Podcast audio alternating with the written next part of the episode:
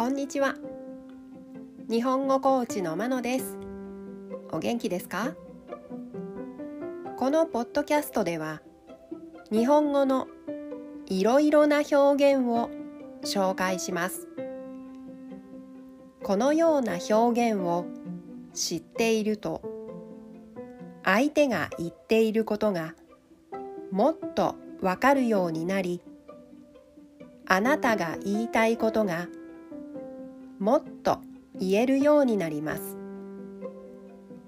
今週はものの数え方を紹介します。日本語ではものの数を言うときに数字の後に数えるものの種類を表す言葉をつけます。今日は「そう」を紹介します。小さい船を数えるときに使います。では1から10まで数えてみましょ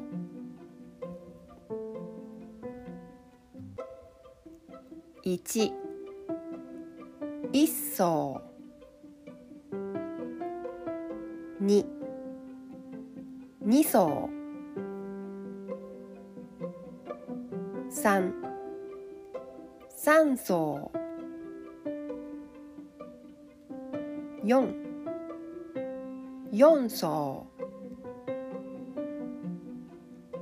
五。五層。六。六層。七。七層。八。八層。九。九層。十。十層。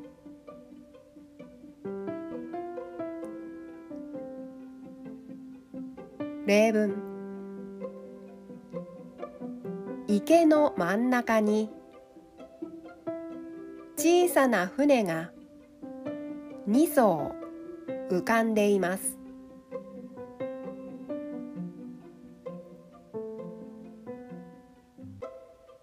いかがでしたか？明日もものの数え方を紹介します。では今日はこの辺で。さようなら。